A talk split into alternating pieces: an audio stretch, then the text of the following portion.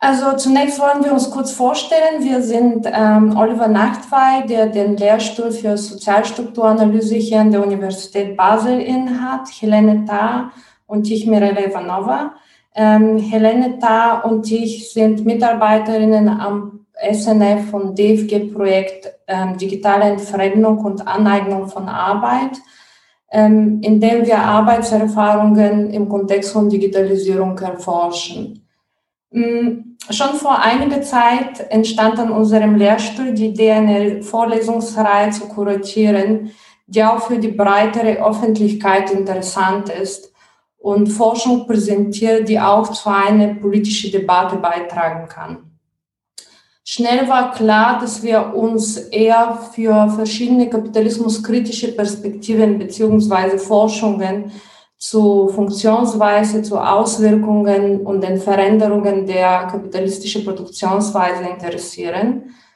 Und äh, die Vorlesungsreihe heißt Kapitalismus und Kapitalismuskritik, weil wir einerseits versuchen, den Kapitalismus als ähm, wirtschaftliches System der Produktion und des Austausches zu analysieren, ähm, dessen Auswirkungen aber sich jedoch weit über den wirtschaftlichen Bereich äh, hinaus erstrecken. Andererseits soll diese Analyse eine Perspektive eröffnen, durch die wir das kapitalistische System normativ und kritisch bewerten können. Ähm, damit war der Titel unserer Vorlesung schon mal klar. Ähm, und wir haben den Titel echt einfach gehalten. Ähm, und diese Titel in unserer aktuellen Krise offenbar war auch für viel attraktiv, wie wir sehen können.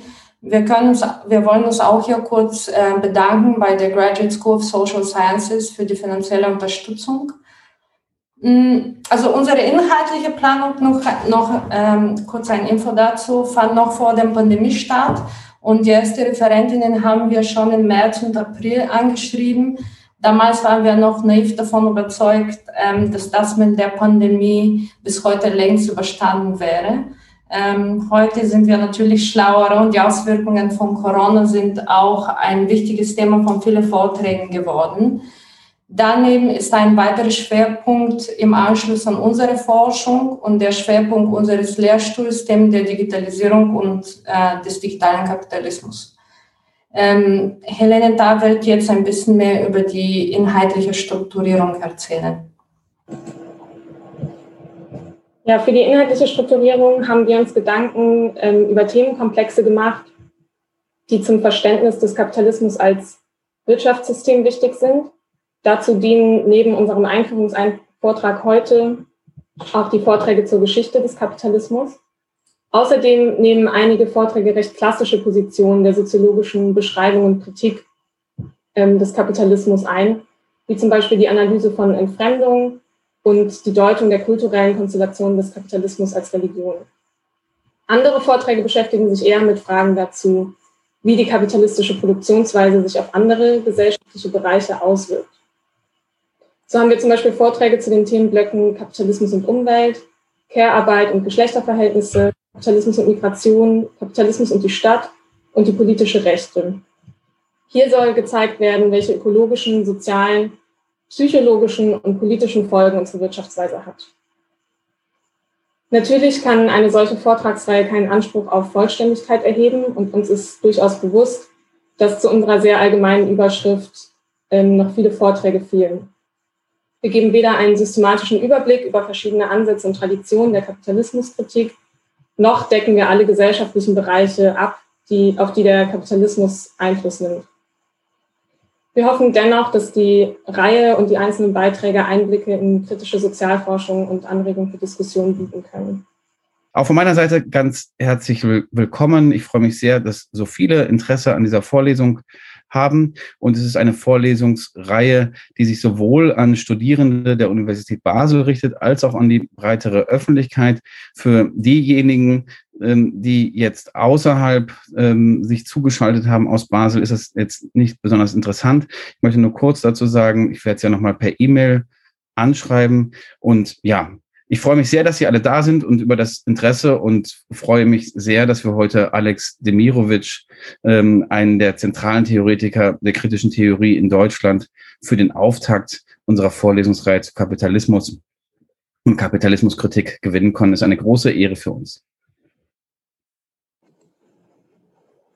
Ja, Alex Demirovic wird heute die Aufgabe übernehmen, uns eine Einführung dazu zu geben, was mit Kapitalismus überhaupt gemeint ist, wieso Kritik daran nötig ist und welche Form diese annehmen kann. Wie Oliver schon gesagt hat, ähm, erschien uns Alex Demirovic der Richtige für diese umfassende Aufgabe, da er nicht nur für seine Arbeiten zur kritischen Theorie bekannt ist, sondern eben auch dafür, diese weitergeführt zu haben und mit anderen Ansätzen, wie zum Beispiel der poststrukturalistischen Machtanalyse oder der Staatstheorie verbunden zu haben. Schwerpunkt seiner Arbeit blieb dabei, Ökonomie, Politik und Demokratie und Kultur auch in ihrem Zusammenhang zu verstehen. Alex Demirovic ist unter anderem außerplanmäßiger Professor in Frankfurt, Gastprofessor am Humanities and Social Change Center in Berlin und Fellow der Rosa-Luxemburg-Stiftung. Wir freuen uns sehr auf diese Einführung und die anschließende Diskussion. Vielen Dank, Herr Demirovic, dass Sie da sind und ähm, ich übergebe Ihnen das Wort. Ja, vielen Dank für die Einladung und für die Teilnahmemöglichkeit an dieser, wie ich finde, tollen Vorlesungsreihe, ähm, die ja viele wichtige Themen behandeln wird. Also ich hoffe, dass ich dem so ein bisschen äh, entsprechen kann, was da jetzt auch an Erwartungen formuliert ist, weil das ist ja sowieso alles sehr schwierig. Und ähm, dann das in, in 45 Minuten oder 50 Minuten so ein bisschen zum Reisen, was mich beschäftigt und wie das mit Kapitalismusanalyse und wünschenswerter Kritik ist, ist ja eine wirklich große Herausforderung. Also schon, es ist ja schon eine Entscheidung, die durchaus einen kritischen Impuls hat, wenn man von Kapitalismus spricht. Das ist ja nicht so selbstverständlich. Ja, also es gibt ja Versuche, auch der Sprachregelung, nämlich eben nur von sozialer Marktwirtschaft zu sprechen. Also als die Mont Pelerin Gesellschaft nach ihr, bei ihrem Treffen in New York von Capitalism gesprochen hat, hat es in der Neuen Zürcher Zeitung eine erregte Debatte darüber gegeben, dass es eigentlich nicht korrekt ist. Ja, also es wird auch dann nur von Marktgesellschaft gesprochen. Also insofern ist schon von Kapitalismus zu reden, muss nicht, aber kann schon durchaus ein kritischer Aspekt sein. Also reden wir von Kapitalismus und in Kritik. Und dann will ich, weil ich ja auch so vorgestellt wurde als jemand, der auch diese Tradition der kritischen Theorie, also der älteren kritischen Theorie aufnimmt und äh, für in vielen Aspekten für Fortsetzungswert hält, einen wichtigen Aspekt gleich betonen, dass ich so gar nicht so strikt unterscheiden würde von Kapitalismus, Kapital, also Analyse der kapitalistischen Gesellschaft und Kritik, sondern diese Überlegungen von Horkheimer teile, dass nämlich kritische Theorie und Horkheimer selber hat ja auch Marx vor Augen, mit entsprechenden Formulierungen so etwas ist wie ein Existenzialurteil. Also letztlich die Analyse in der Analyse selbst schon auch kritische ähm, Akzente setzt, mit Kritik verbunden ist. Und ich hoffe, dass das auch in manchen meiner Überlegungen, die ich vorstellen will, äh, deutlich wird. Und ich denke, gleich mit einer der ersten Überlegungen mache ich das schon auch deutlich, dass darin auch, wenn man so will, eine durchaus kritische, ähm, ja, ein kritischer Aspekt enthalten ist. Wenn man nämlich davon ausgeht, dass die kapitalistische Produktionsweise, ich werde jetzt vor allen Dingen erstmal von der kapitalistischen Produktionsweise sprechen, etwas ist, was historisch entstanden ist. Ja, und es gibt einen langer Streit darüber, wann genau das entstanden ist.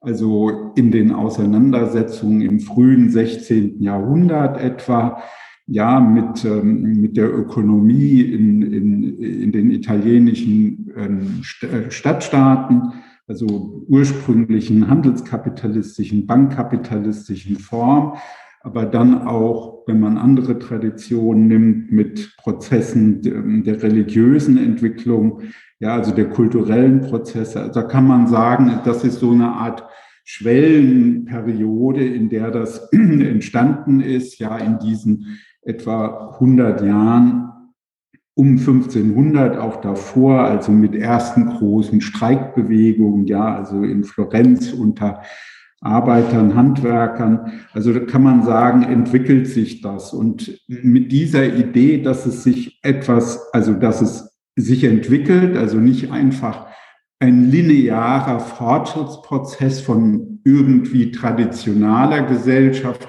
hin zu moderner Gesellschaft ist, die sozusagen dann gleichsam in ihrem Fortschritt ruhend sich immer weiterentwickelt, mit dieser Idee, dass es sozusagen etwas da entsteht und sich dann auch, ähm, wenn man so will, reproduziert und in Zyklen und Krisenprozessen reproduziert, darauf gehe ich gleich noch ein, wird dann auch die These vertreten, und das will ich eigentlich auch dem mich anschließen, dass es so etwas gibt wie eine wie eine Weiterentwicklung, Hochphasen dieser Entwicklung und dann eben auch eine Niedergangssituation. Und das wird ja mich auch bei der Frage der Kritik dann beschäftigen. Und es wird ja auch, wenn ich das richtig sehe, andere Vortragende in der Reihe geben, die durchaus auch in diese Richtung argumentieren, wenn ich jetzt an Jason Moore denke.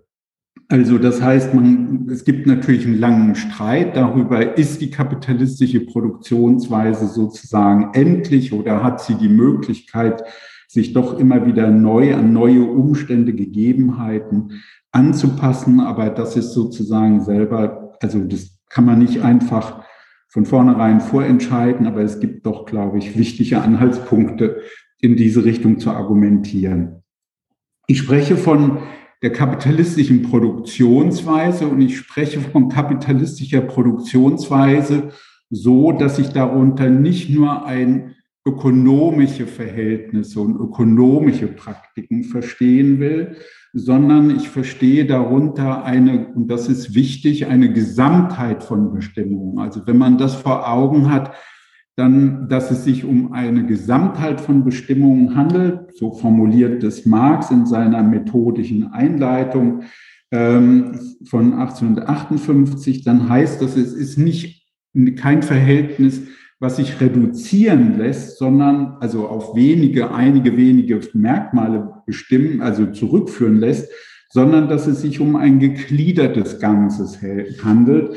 Und dieses gegliederte Ganze da will ich dann gleich von vornherein auch verstehen, also hm, Mirella Ivanova hat es ja auch schon angesprochen, dass sich das für, für meine Überlegung von großer Bedeutung ist, dass sich eine moderne Ökonomie ja im 18. Jahrhundert, also sozusagen, also das, was Luhmann ein selbstbezügliches, selbst, sich selbst erzeugendes System nennen würde, dass sich sowas herausbilden kann, alleine in einem Gesamtzusammenhang mit weiteren Bereichen. Und da gehört in besonderer Weise dann eben auch der politische Staat dazu, der sich eben auch im 18. Jahrhundert immer mehr als ein bürgerlicher äh, Staat herausbildet mit einer starken Verwaltung, mit einer Kontrolle, einer homogenisierten Kontrolle des Territoriums, auf dem eine Verwaltung sozusagen nach einheitlichen,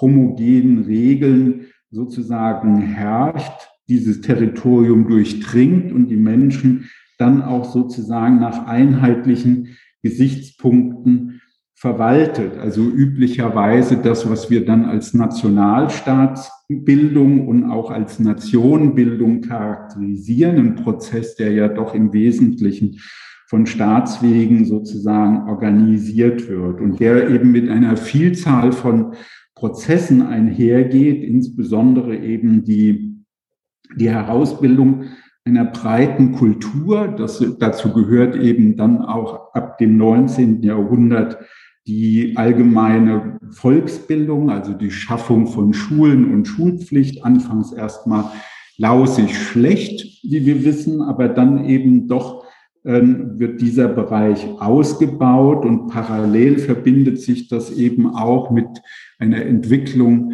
der modernen medialen Öffentlichkeit, also einem Zeitungswesen, einem Kritikwesen, ja, also in dem eben öffentlich und zwar, und das ist ja wichtig, kontrolliert, also geprüft ähm, sozusagen Nachrichten verbreitet werden, um den Bürgern eben kontrollierte, überschaubare, transparente Informationen zur Verfügung zu stellen. Das ist ja historisch neu, also weil dafür sind Ressourcen notwendig, Wissen, entsprechende Personen, die auch ausgebildet sind und das auch als berufliche Tätigkeit, eben journalistische Tätigkeit dann betreiben. Und wenn man da diese Bereiche noch weiterentwickelt, noch weiter sozusagen nennen will, dann gehört unbedingt auch Wissenschaft und technologische Entwicklung dazu. Also der moderne Industriekapitalismus mit seinen sehr dynamischen Entwicklungen wäre ohne Technologieentwicklung, ohne Wissenschaft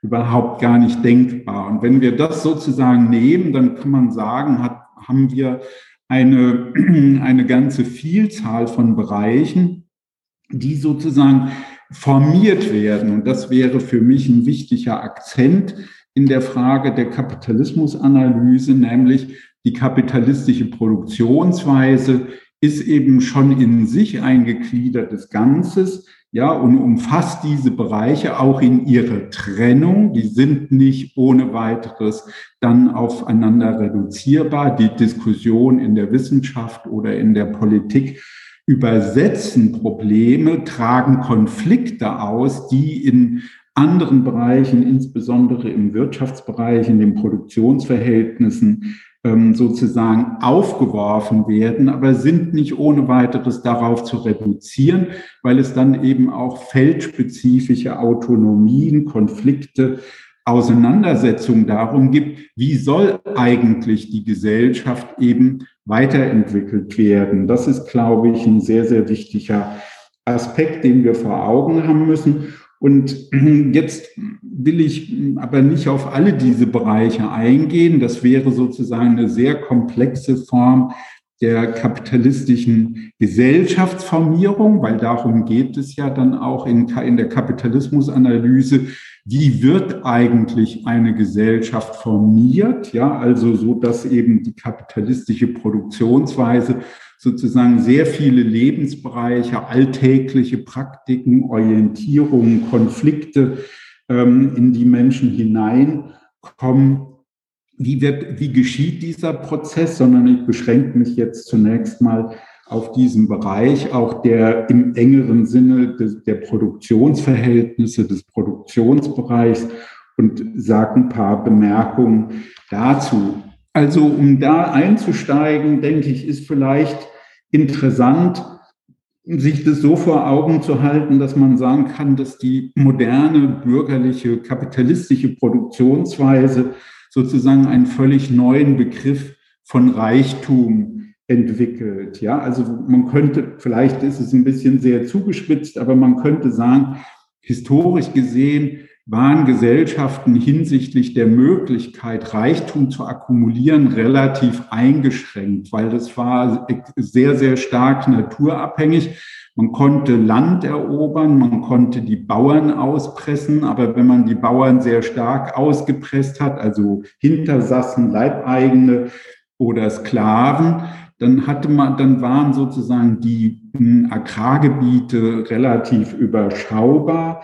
Und wenn man die Leute sehr ausgepresst hat, dann entstand das Problem, dass die selber von Hunger bedroht waren und auch die, die, wenn man so will, die Kontinuität von, von landwirtschaftlicher Erzeugung relativ stark eingeschränkt war. Das heißt, die Möglichkeit, sich zu bereichern, ja, war sehr begrenzt und bestand letztlich auch in, in, in besonderen Form von, von Luxus, also handwerklicher Luxusproduktion, wofür aber dann auch wiederum, ja, wenn man so will, Ressourcen da, dafür abgezweigt werden mussten, werden können mussten. Und das ist ja nun nicht so leicht. Also man könnte sagen, das war begrenzt und hatte auch ein bisschen was von einem Nullsummenspiel zu tun. Wenn die einen sich eben versucht haben zu bereichern, ging das sehr auf Kosten der anderen, die entsprechend dann arm sein mussten. Herrschaft war es in dieser, wenn man so will, vorkapitalistischen Ökonomie ähm, persönlich. Ja, also die wurde persönlich ausgeübt. Also das heißt, diejenigen, die Herrschaft wahrgenommen haben, haben sie in der vielfach, also durch ähm, persönlich und in gewaltförmiger Weise betrieben. Das heißt, entsprechend waren sie dann auch geübt an Waffen- und Gewaltanwendungen in der Kriegsführung, in der Eroberung von Ländereien oder entsprechend dann auch ähm, der Pflege von dynastischen Beziehungen. Was jetzt geschieht mit der bürgerlichen kapitalistischen Produktionsweise, ist sozusagen eine Umstellung auf einen anderen Begriff von Reichtum, mit dem wir ja bis heute immer zu weiter zu tun haben. Also der sozusagen auf Arbeit ja im Wesentlichen sich beruft und stützt.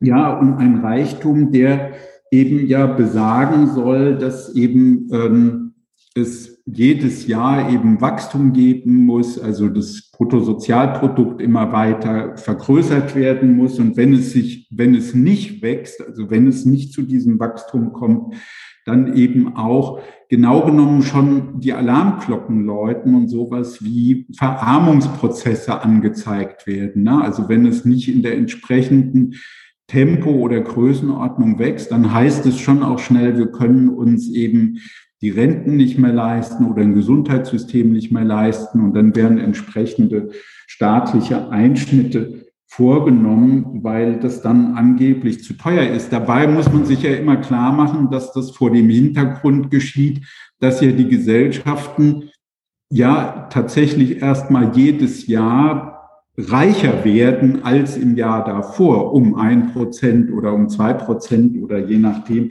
wie die errechneten Wachstumsraten dann ausfallen. Also das heißt, wir haben eine, eine Umstellung auf einen anderen Reichtumsbegriff, der in hohem Maße dann eben mit Arbeit und einem ökonomischen Kreislauf zu tun hat, der eben sich nicht primär orientiert an natürlichen Kreisläufen, landwirtschaftlichen Prozessen, sondern der sich orientiert an anderen Kreisläufen. Und das sind ja im Wesentlichen ähm, die, die dann ähm, als, also ganz charakteristisch sind für die kapitalistische Produktionsweise, kann man das vielleicht unterscheiden in die, also ja, wenn man so will, in die, in die Form des Kapitals, mit der der Kapital, moderne Kapitalismus angefangen hat, Handelskapital, aber dann gehören dazu auch die, das produktive Kapital, also da, was dann übergeht in Industrie, großindustrielles Kapital, produktives Kapital, was sozusagen aus zwei Komponenten besteht, nämlich der Erzeugung von Produktionsgütern und Konsumgütern. Und dann lässt sich eine dritte Form unterscheiden, die dazugehört, nämlich das Bankenkapital, also mit Kredit und Finanzen, Finanzmärkten. Also wir haben sozusagen einen Kreislauf, der intern zusammenhängt, ja, nämlich Produktion, ähm, dann die Zirkulation durch Handel, ja, also und dann eben noch die ähm, die, die Banken, also wo man sagen kann, da werden Überschüsse sozusagen ähm, gesammelt, ja, also in der Form von Bankguthaben, also Guthaben und wiederum dann auch in der Form von Krediten vergeben.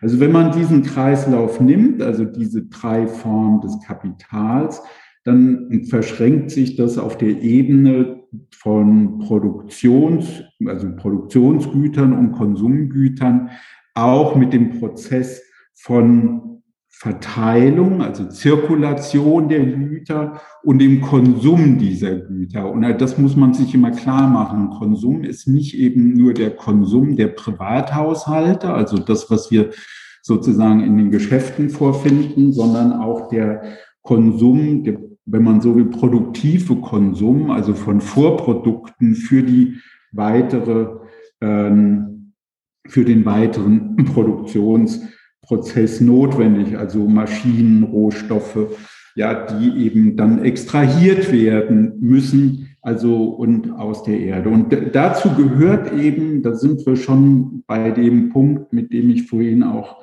ganz kurz schon angedeutet habe, mit dem Beginn, dass dass der moderne, das moderne Kapitalverhältnis, die Produktionsweise, wenn man so will, an wenigen Orten stattgefunden, also begonnen hat, sozusagen italienische Stadtstaaten, wie die Weltsystemtheorie von Immanuel Wallerstein argumentiert oder wie andere Autoren vertreten, Robert Brenner, also dass es eben sehr, sehr stark dann doch in, in England sozusagen der eigentliche Beginn, der Take-off dieses Prozesses ist, ja, dass man sagen kann, äh, diese Kreisläufe kommen sozusagen in Gang und dehnen sich dann eben zunehmend aus. Ja, also das heißt, weil die Produktion sozusagen auf diese auf diese Vorprodukte angewiesen ist, also Baumwolle oder entsprechende Energieträger wie Holz und Kohle,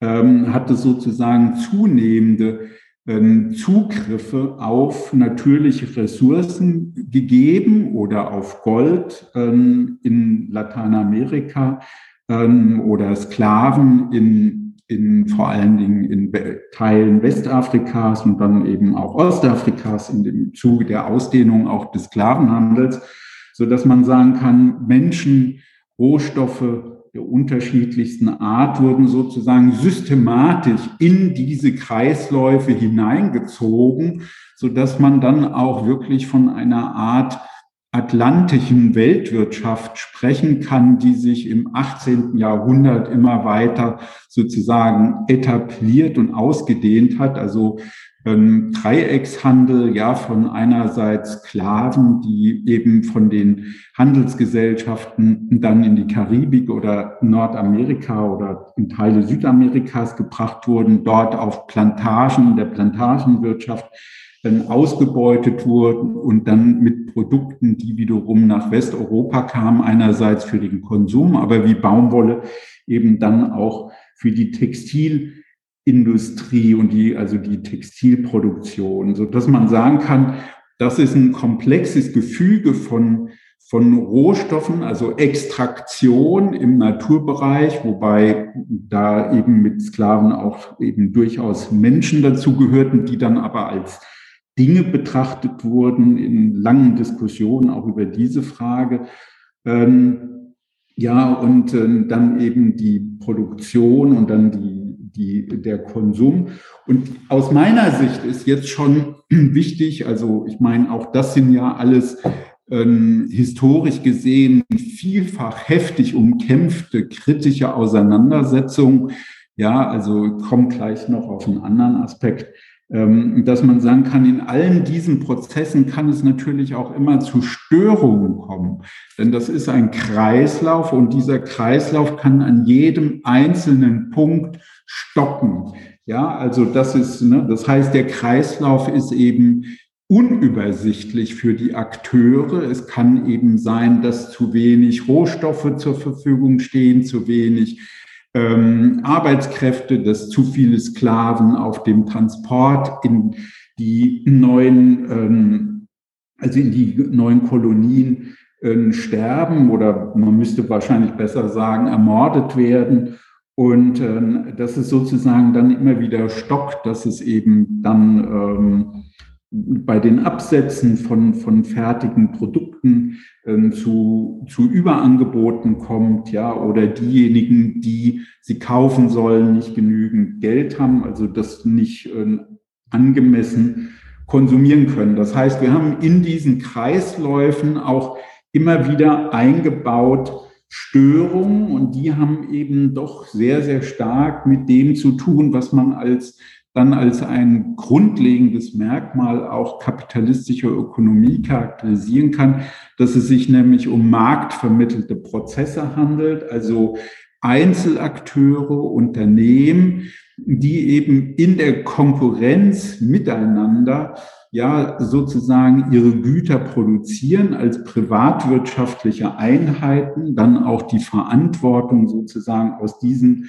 jeweiligen Bereichen tragen und sozusagen den Gesamtprozess ja nicht wirklich ähm, überschauen können. Also von daher ähm, sozusagen auch selber Teil, dann selber diesen, diesen widersprüchlichen oder diesen Störungsprozessen unterworfen sind.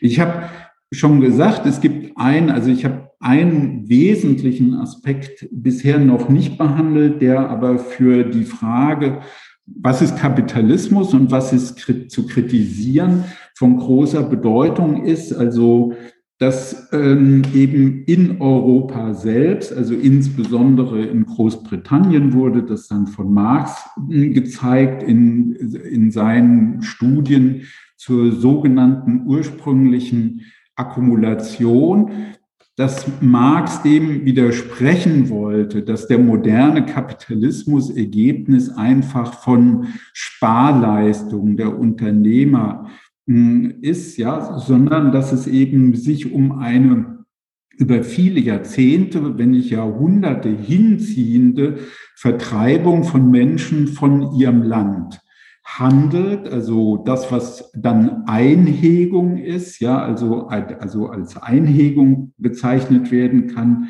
nämlich ein Prozess des Bauernlegens, die Leute vom Land vertreiben durch Gesetz oder durch Gewalthandlung, also mit, das heißt mit staatlichen Mitteln, und dass so etwas entsteht, wie der moderne freie Lohnarbeiter, die Lohnarbeiterin. Das ist ja für Marx eine der, der Schlüsselfragen, aber auch Max Weber spricht es an, also die Herausbildung eines modernen Arbeiters, ja, der sozusagen überhaupt keine Produktionsmittel verfügt.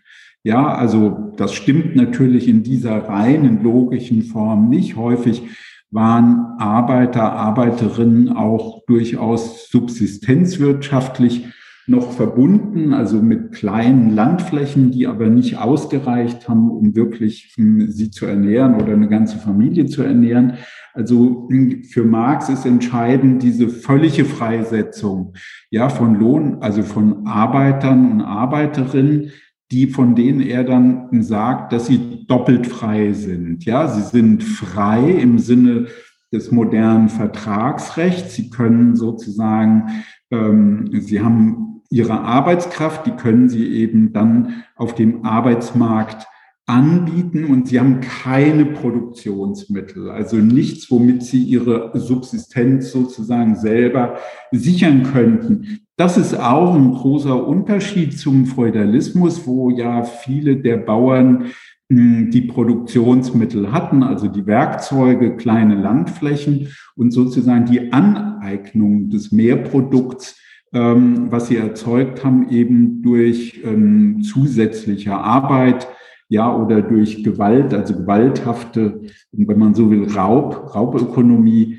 zustande kam. Hier geht es jetzt darum, dass man sagen kann, es entsteht eben der, der moderne Arbeiter, die moderne Arbeiterin, die eben abhängig ist davon, auf dem Arbeitsmarkt ähm, die eigene Arbeitskraft verkaufen zu können. Und das ist ja ein zentrales Merkmal, also der, der modernen kapitalistischen Ökonomie, ähm, die also sich in dieses Verhältnis einzufügen und sozusagen mit dem ständigen Risiko zu leben, die eigene Arbeitskraft anbieten zu können, so dass sie auch tatsächlich gebraucht wird. Also es gehört sozusagen zum modernen Kapitalismus dieses immer wiederkehrende Spiel von sich ausbilden lassen, eine Arbeit finden, ein Einkommen haben, aber dann auch die, die Gefahr zu, zu sehen oder das Risiko zu haben, einen, den, den, ähm, den Arbeitsplatz wiederum zu verlieren und damit eben auch vielfältige Lebensrisiken zu erfahren, denen die Einzelnen unterworfen sind. Für Marx ist jetzt, ich, dem will ich mich dann auch anschließen, weil ich glaube, das ist auch für die Frage der Kritik von, von großer Bedeutung, ähm, dass man sagen kann, naja, für die Menschen, die diesem Lohnverhältnis unterworfen sind, geht es ja um die Frage, dass sie ähm, der grundsätzlichen Logik nach ähm, eine Ware zur Verfügung stellen und unter kapitalistischen Verhältnissen bekommen sie sozusagen den Wert dieser Ware. Ja, das heißt, sie werden nicht betrogen. So kann man zunächst mal argumentieren. Ja, also sie sind keine Sklaven, sie werden nicht betrogen, sie erhalten sozusagen den vollen Wert ihrer wahre Arbeitskraft, die sie eben verkaufen. Das heißt, wie jeder andere Warenverkäufer bekommen auch lohnabhängig, also Arbeiterinnen, die, den vollen Wert. Und der Wert bemisst sich daran, was, wie viel Arbeit ist notwendig, um diese wahre Arbeitskraft zu erzeugen. Das heißt, in die, in den Lohn, in das, also in die Ent, Entgelte müssen sozusagen diese ganzen Prozesse mit eingehen, die erforderlich sind, um diese Ware für den, also Arbeits, wahre Arbeitskraft für den Arbeitsmarkt dann tatsächlich zu erzeugen. Konkret ist es natürlich vielfach anders. Also vielfach sind auch formell gesehen freie Arbeiter oftmals abhängige Arbeiter, auch jetzt im formellen Sinne, dass sie eben, also was wir wissen, ja, ihren, also als Arbeitsmigranten dann gezwungen werden, also informell zu leben, ja, dass sie ihre Pässe abgeben, dass sie sich verschulden müssen um entsprechende Arbeitsplätze zu finden. Ja, das kann für sie bedeuten, dass sie viele Jahre lang für also halbformelle, halbkriminelle Arbeitsvermittler sozusagen arbeiten und praktisch in sklavenähnlichen Zuständen leben. Deswegen wird heute davon gesprochen, also auch im Rahmen der Vereinten Nationen, dass es heute wahrscheinlich mehr Sklaven gibt, ja, als das historisch der Fall ist. Also geschätzt wird, dass es in die Richtung von 35 bis 40 Millionen Menschen geht, die unter sklavenähnlichen Verhältnissen arbeiten. Aber dennoch kann man sagen, dass ein ganz wesentlicher Gesichtspunkt der ist der, der formellen, also der, also wie kann man sagen, der formellen Arbeitskraft des doppelt freien ähm, Lohnarbeiters, der Lohnarbeiterin, die eben den Wert für ihre wahre Arbeitskraft bekommen. Und das ist, glaube ich, eine der ganz wichtigen Punkte, auch dann für die weitergehenden Überlegungen zur Frage der Kritik, dass man sagen kann, die kapitalistische Produktionsweise, wenn man es jetzt mal ein bisschen zuspitzt, kann auch als eine Produktionsweise aufgefasst werden, die in diesem Sinne gerecht ist. Also man, ne, das ist für Marx ja zum Beispiel ein sehr wichtiges Kriterium, dass er sagt, in modernen Gesellschaften, durch kapitalistische Produktionsweise bestimmten Gesellschaften, gehören Gleichheit, gehört die Gleichheit zu, ein, ist, mm, zu einer objektiven Denkform. Das wird sozusagen ein, ein, eine verbreitete Denkweise. Dazu gehört genauso auch die Freiheit. Und man könnte sagen, eine der Stärken der bürgerlichen Gesellschaft besteht dann auch darin, dass sie verspricht, ähm, gerecht zu sein, in dem Sinne, dass Menschen sozusagen für ihre Leistung irgendwie dann auch entgolten werden. Und darüber gibt es eben einen sehr grundlegenden Streit, ja, der dann eben, weil es natürlich, wie Marx sagt, er untersucht das im Durchschnitt der sozialen Beziehungen. Ja, das heißt aber im Einzelfall kommt es natürlich immer wieder zu Versuchen, Lohnabhängige zu betrügen, ihren Lohn zu drücken. Und das kann durchaus auch relativ erfolgreich sein. Aber daraus resultiert eben auch ein ganz starker Impuls zur Kapitalismuskritik.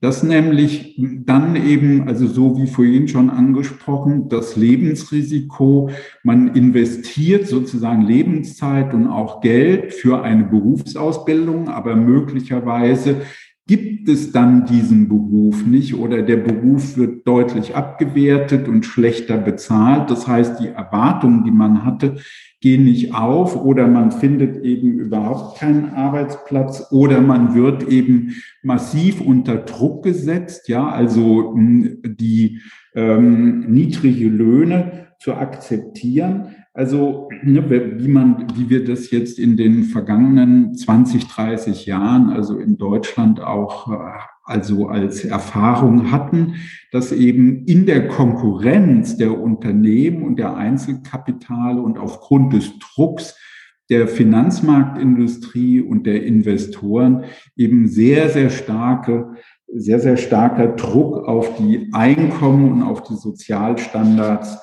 ausgeübt wird. Wenn man jetzt, also dann hat man sozusagen diese beiden starken Grundlagekonflikte und dann will ich nochmal zurückkommen auf das, was ich vorhin schon angesprochen habe, weil es eben auch zu dieser historischen Dynamik dazu gehört. Wenn man jetzt sagt, also die Frage der, wenn man nach der Dimension der Kritik fragt, dann gehört ja eben zu diesen Prozessen, also auf der einen Seite die Extraktion, also die immer zu, weiter zunehmende Form der Naturnutzung und die intensiviert sich ja historisch ja, Energie, also die starke Energie, wie kann man sagen, Energiegewinnung, die Rohstoffgewinnung, die notwendig ist, um den, um das immer größere Wachstum, ja, die immer neuen Innovationen, die immer größere Produktmenge sozusagen, ähm, also entsprechend äh, auszustatten. Das heißt, wir haben auf der einen Seite eine starke Vernutzung und ähm, Kommodifizierung der Natur. Also mit Kommodifizierung meine ich, dass eben äh, natürliche Ressourcen selber dann in Warenform gebracht werden. Ich denke zum Beispiel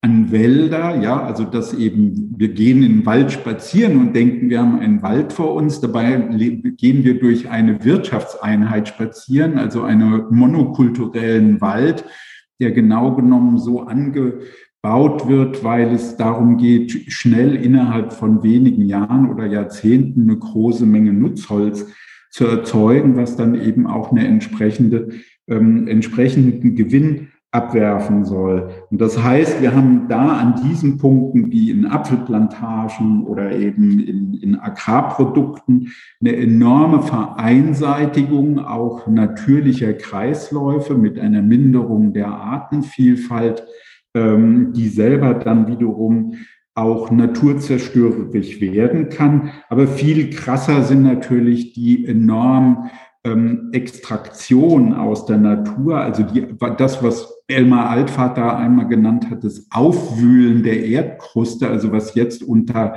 ähm, ähm, Anthropozän oder Kapitalozän diskutiert wird. Also Jason Moore macht das ja und wird es sicherlich diese Überlegung dann auch in einer der nächsten Vorlesungen vorstellen, dass man sagen kann, also natürliche Kreisläufe werden massiv gestört und äh, ne, die Böden, also die landwirtschaftlich nutzbaren Böden werden, so, werden der, durch intensive Bebauung sozusagen besonders belastet und vernutzt, sodass die Bodenproduktivität dann auch über die Jahre und Jahrzehnte systematisch abnimmt und eben um bestimmte Konsummodelle, also da sind wir nochmal bei dem Kreislauf von Produktion und Konsumtion, dass eben bestimmte Konsumptionsmodelle und die Bemühungen, die Löhne niedrig zu halten, eben auch dazu führen, dass bestimmte Lebensmittel ähm, in besonders günstiger Weise erzeugt werden sollen und konsumiert werden sollen. Also das heißt insbesondere auch ein übermäßiger Fleischkonsum,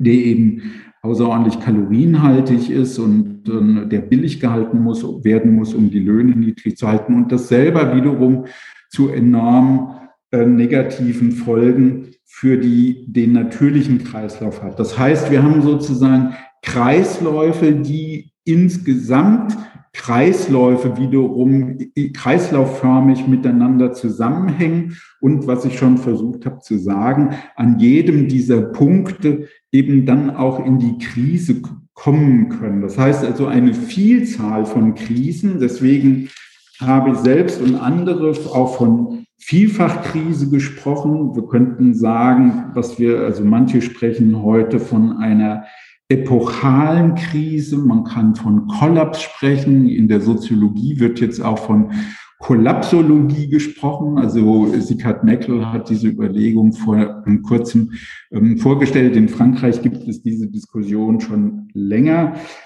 Immanuel Wallerstein hat diese ganze Phase, in der wir uns bewegen, auch als eine Phase des Chaos bezeichnet, weil durch diese wie kann man sagen, in den Kreisläufen eingelagerten Krisendynamiken mit immer stärkerem Zugriff auf die Länder, die Region des globalen Südens, mit immer stärkerer Extraktion, mit Bodenerosion in, in unseren Regionen in Europa, mit ähm, zunehmender Belastung der Lohnabhängigen und ihrer Erschöpfung, mit Zunahme von Krankheiten, von Depression und so weiter, kann man sagen, kommt es sozusagen zu einer Situation einer immer geringeren, wenn man so will, Steuerungsfähigkeit. Für mich ist es interessant, weil wenn man das Weltwirtschaftsforum sich ansieht und die Diskussionen, die dort jedes Jahr geführt werden, also dieses Jahr war das nicht so gut zu beobachten, aber in den letzten Jahren, jeweils im Januar,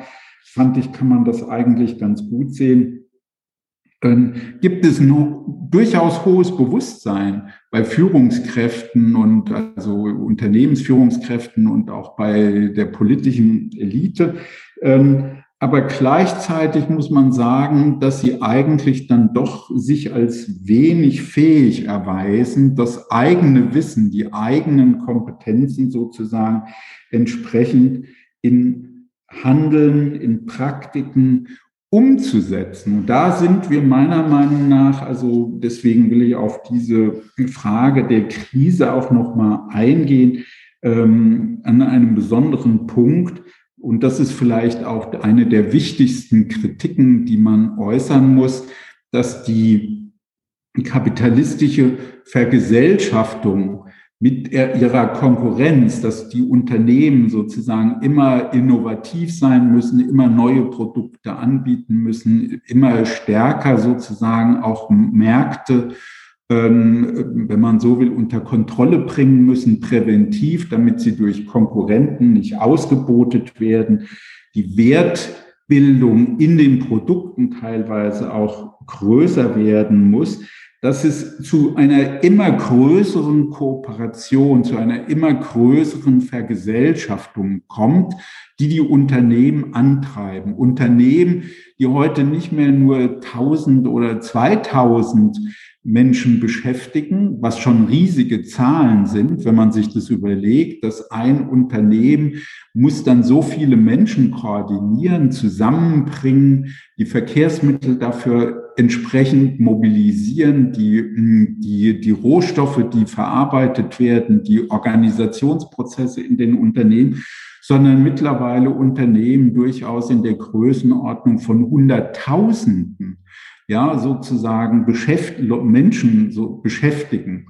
Und dann kommt sozusagen darüber gelegt noch die hm, Finanzmarktindustrie mit den großen Investoren, die in vielen dieser Unternehmen ihrerseits wiederum mit Aktienbeteiligungen involviert sind und die selber wiederum diese Unternehmen nach Gesichtspunkten des Profits, der Produkte, der, der der Vororganisation, also der, für, der Subkontraktoren, der Zulieferer, der Endabnehmer und so weiter in den Blick haben. Also das heißt, es ist ein riesiger Organisationsprozess, der da vonstatten geht, ein Vergesellschaftungsprozess, der aber dennoch nicht in der Lage ist, sozusagen den Gesamtprozess in irgendeiner Weise ökologisch oder demokratisch ähm, zu organisieren. Denn faktisch wird sozusagen ja das gesellschaftliche Leben, also die Investition, die Arbeiten, die Naturvernutzung sozusagen immer nach dem Gesichtspunkt der Renditeerwartung, der, zu, der, der, kann man sagen, der Erwartung zukünftiger Konkurrenz, also zukünftiger Geschäftsschädigung, der Wettbewerbsnachteile organisiert. Das heißt, genau genommen, das, was Ulrich Beck schon beschäftigt hat, viele der Entscheidungen unserer Gesellschaften fallen subpolitisch. Also die Einführung großtechnischer Systeme, meinetwegen wie das Internet oder das, die Automobilität oder ähm, also dass man so, solche Beispiele nehmen kann, zu sagen, na ja, das sind sehr komplizierte Prozesse, in denen ganz maßgeblich Verhärtungen, Kristallisierungen stattfinden durch unternehmerische Prozesse. Und da würde ich sagen, da widerspricht sich gleichsam der Kapitalismus ganz grundlegend, weil er eine, ein Maß von Vergesellschaftung vorangetrieben hat, was er selbst gar nicht mehr bewältigen kann. Also eine weltweite Kooperation, eine hohe Verdichtung an Kommunikation, an Transaktionen, an Reisetätigkeit und so weiter. Aber genau genommen diese Prozesse selbst an keinem Punkt mehr wirklich bewältigen kann. Also jetzt gibt es natürlich durch Corona bedingt, aber auch vorher schon durch die Finanzkrise bedingt immer wieder Einschränkungen. Aber meine Prognose ist, dass solche Einschränkungen, Vorsichtsmaßnahmen, also weniger Reisen durch Bank, Bankmanager oder Manager insgesamt, dass das alles eine Frage ist, die dann auch schnell wiederum überholt wird durch neue Entwicklungen. Das heißt, wenn man so will, da bin ich jetzt bei der Klammer des Vortrags, ja, also dem Klammerwort, nämlich wünschenswert. Also was wäre aus meiner Sicht eine wünschenswerte Kritik? Ich habe ja jetzt schon viele einzelne Aspekte angesprochen. Ich finde, es ist überflüssig, dass unsere Gesellschaften Krisen durchlaufen. Ich finde es nicht sinnvoll und notwendig, dass Menschen mit Arbeitslosigkeitsrisiko konfrontiert sind, mit Überkonsumption, so dass sie permanent überkalorisch ernährt werden und hohe Gesundheitsrisiken haben, nur um sozusagen konsumistisch tätig sein. Aber ich glaube, das Hauptproblem und das, was ich aus meiner Sicht für den wirklich wünschenswerten Aspekt einer Kritik halte, ist zu sagen, wie wollen wir unsere gesellschaftliche Kooperation organisieren, so dass wir demokratisch gemeinsam unsere gesellschaftliche Arbeit ähm, gemeinsam entwickeln. Und da sind wir jetzt auch wiederum bei einem noch wichtigen Punkt. Wie ist das? Ich habe noch ein paar Minuten, noch ein paar wenige Minuten. Ne? Denn dass wir sagen müssen, gesellschaftliche Arbeit, das ist aus meiner Sicht ein ganz wichtiges Thema, weil man dann auch vor diesem Hintergrund sagen muss, Arbeit wird eben unter Kapitalbedingungen eben vom, formalisiert. Das heißt, nur bestimmte Tätigkeiten werden überhaupt als gesellschaftlich relevant betrachtet, also Produktionstätigkeiten. Ja, also, und da führen wir ja jetzt auch seit einigen Jahren aus meiner Sicht eine gesellschaftsweit ziemlich ähm, gute und kritische Diskussion, die jetzt, hm, naja, noch nicht so viele Früchte getragen hat, aber eigentlich sie tragen sollte, dass man nämlich, dass wir nämlich sagen können, viele Tätigkeiten in unserer Gesellschaft haben eine große Bedeutung, ohne dass sie entsprechend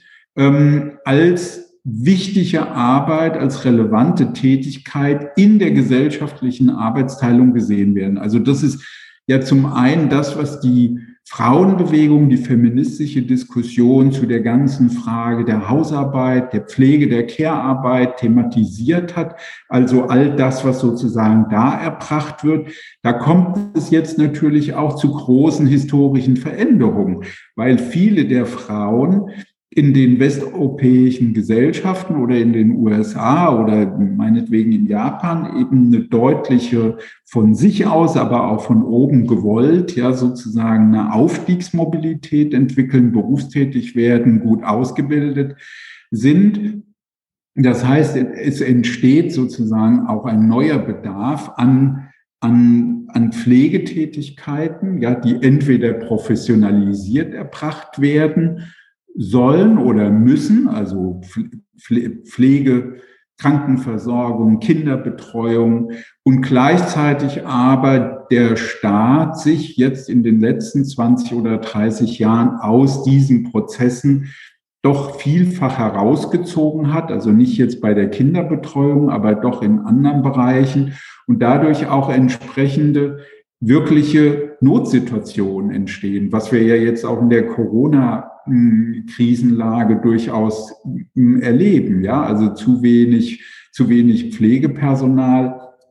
Also das ist ja ein wichtiger Aspekt, wo wir sozusagen die, den, die Auffassung über gesellschaftliche Arbeit sehr weitreichend ändern müssen, also dass eben auch diese Tätigkeiten, also die ganze Arbeit, wie das ähm, in Bremen einige Forscherinnen ähm, von Biesecke und äh, Spitzler und so genannt haben, also die ganze Arbeit sozusagen in den in einer Gesellschaft in den Blick rücken muss, um zu sagen, wir brauchen, wir müssen uns Gedanken machen über eine neue Aufteilung, eine neue Vergesellschaftung auch von gesellschaftlicher Arbeit, um sozusagen ein, zu einer Neugliederung und zu einer demokratischen ähm, Gliederung dieser wirtschaftlichen Prozesse der Produktion zu kommen. Also, und aus meiner Sicht wäre das jetzt wichtig, weil es eben helfen könnte, Krisen zu vermeiden, helfen könnte, die, die, das Konsumtionsniveau abzusenken. Das gilt ja insbesondere auch für Prozesse. Das ist ein Aspekt, den ich jetzt hier noch wenig behandelt habe, also die Vermögens- und Reichtumspolarisierung in unseren Gesellschaften, aber dass man sagen kann, dass Menschen mit hohem Vermögen auch deutlich höhere Ressourcenaufwand ähm, betreiben. Und insofern geht es auch bei einer Neueinteilung der gesellschaftlichen Arbeit auch darum, sozusagen diese dazu neuen Gleichgewichten zu finden, die wir demokratisch diskutieren. Also in diesem Sinn würde ich sagen, also das sind so zu, zu diesem Aspekt von Kapitalismuskritik, wünschenswerter Kritik, wäre das sozusagen meine, mein Hauptargument. Aber vielleicht ist wirklich deutlich geworden, dass hm, ich so argumentieren will, dass sozusagen an jedem Punkt der gesellschaftlichen Kreisläufe sozusagen Krisendynamiken und Konflikte entstehen und wie, wo wir eigentlich sagen können, dass, weil wir wissen, dass es diese Krisen von uns gemachte Krisen sind, dass wir an solchen Punkten auch ansetzen können. Und das wäre vielleicht noch der, der letzte Gesichtspunkt, der mich beschäftigt, der jetzt in der Diskussion, manchmal als ähm, Ideologie, manchmal als Entfremdung, manchmal als Verdinglichung und so weiter thematisiert wird, also Begriffe, die eine Menge auch an, an Problemen beinhalten, aber von denen ich glaube, dass man die Stoßrichtung ähm, thematisieren muss, nämlich die Frage, sind die Menschen, sind wir sozusagen, also wir erkennen diese Prozesse, wir wissen um diese Probleme, ihre Krisendynamiken. Und was kann uns motivieren und wie können wir an den Punkt kommen, ja, dass wir durch Einsicht, durch Erkenntnis, durch vernünftige Überlegung so an die, also selber in diese in diese Dynamiken eingreifen und sie tatsächlich ändern. Und das scheint mir vielleicht jetzt damit dann auch die letzten Bemerkungen ähm, von großer Bedeutung, wenn man denkt, dass ja wirklich, also gerade mit Blick auf die Finanzkrise, die Umweltentwicklung, man sagen kann, an vielen Punkten sind Tipping Points unserer gesellschaftlichen Entwicklung, also ähm, wirklich erreicht oder überschritten. Vieles können wir nicht einfach zurückholen, aber wir können Wege finden, die Dinge sozusagen in eine neue Richtung mit einer großen gesellschaftlichen Anstrengung in eine neue Richtung zu bringen, um sozusagen gemeinsam die Probleme sehr viel besser zu bewältigen, als sich das unter gegebenen hm, Vorzeichen abzeichnet. So, vielen Dank für die Aufmerksamkeit und die Geduld. Ganz herzlichen Dank, Alex. Das war ein toller, ein fulminanter Start ich würde mir jetzt das Privileg rausnehmen, dir die erste Frage zu stellen und nach meiner ersten Frage und deiner Antwort würden wir dann auch das Recording ausmachen und dann würden Helene und Mirela ähm, auch noch andere Fragen aus dem Chat herein moderieren. Ähm, was ich mich frage ist, du hast ja auch implizit und teilweise auch schon explizit eine Antwort darauf gegeben, aber ich würde gerne noch einmal nachhaken. Wie, können wir denn den Kapitalismus vernünftig kritisieren heutzutage? Weil es gibt ja einen nicht unerheblichen Streit in der Linken, aber vor allem auch in der, Sozi auch in der Soziologie, ähm, der sich darum dreht, was sind die Maßstäbe der Kritik, die, ähm, die wir anlegen? Ähm, haben wir gewissermaßen externe Maßstäbe von der, der Vorstellung davon, was gerecht ist, wie eine gute Gesellschaft sein sollte? Oder kann man nur nach Möglichkeit immanente Maßstäbe anlegen, nämlich was die Menschen, die diese Gesellschaft ausmachen, an dieser Gesellschaft ähm, kritisieren. Wenn man so möchte, äh, ist das die, die Frage von Marx und Bourdieu versus Boltanski und die neuere Frankfurter Schule. Wo würdest du dich da verorten und wie würdest du eine Kritik formulieren? Naja, ich, also ich, meine äh, Zugangsweise dazu ist, dass ich sagen würde, na ja, also der Einfachheit halber beides. Ja, also ich will das, ich will das deutlich machen, warum ich das denke. Es ist natürlich völlig richtig. Man nimmt ja zunächst mal die Erfahrung, ja, der gesellschaftlichen Verhältnisse, unter denen wir leben.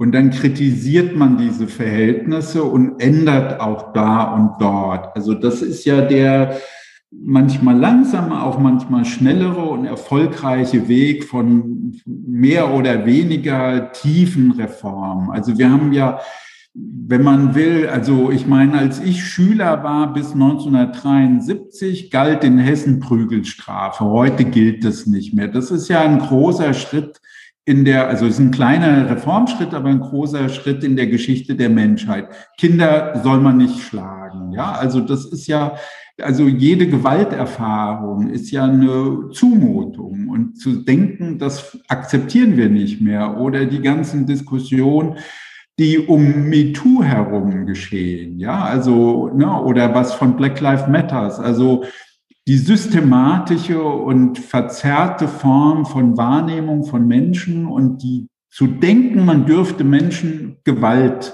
antun, dass das so in Frage gestellt wird. Und dann gibt es aber natürlich auch einen Punkt, dass man sagen muss, na ja, aber warum muss ich jetzt immer noch diese Reform verfolgen? Und dann, ne, also ich nehme mal das Beispiel, was ich vorhin ganz kurz angedeutet habe. Also in Malaysia werden Arbeiter und Arbeiterinnen in einer Fabrik, die Gummihandschuhe für Europa herstellt. Ja, also zwei Drittel aller Gummihandschuhe kommen aus diesen Fabriken. Und die Menschen, die da arbeiten, ja, denen wird genau das angetan, was den Arbeitern und Arbeiterinnen in England um 1840 oder 1860 angetan wurde. Die kommen zu spät oder die arbeiten nicht schnell genug und dann müssen sie zur Strafe einen Teil ihres Lohnes an die Firma abtreten, ja.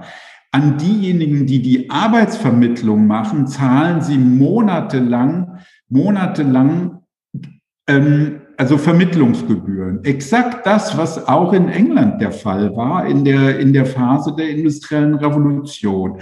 Und wo man sagen muss, das ist doch eigentlich absurd und barbarisch. Ja, also, dass man sagen, und die Firmen in Europa profitieren natürlich davon, die wissen das. Und genauso, ich meine, wenn man jetzt an Basel denkt und freie Straße und dann gibt es die Vuitton-Ledertaschen und dann guckt man, was mit den Frauen passiert, die das Leder gerben für diese Taschen.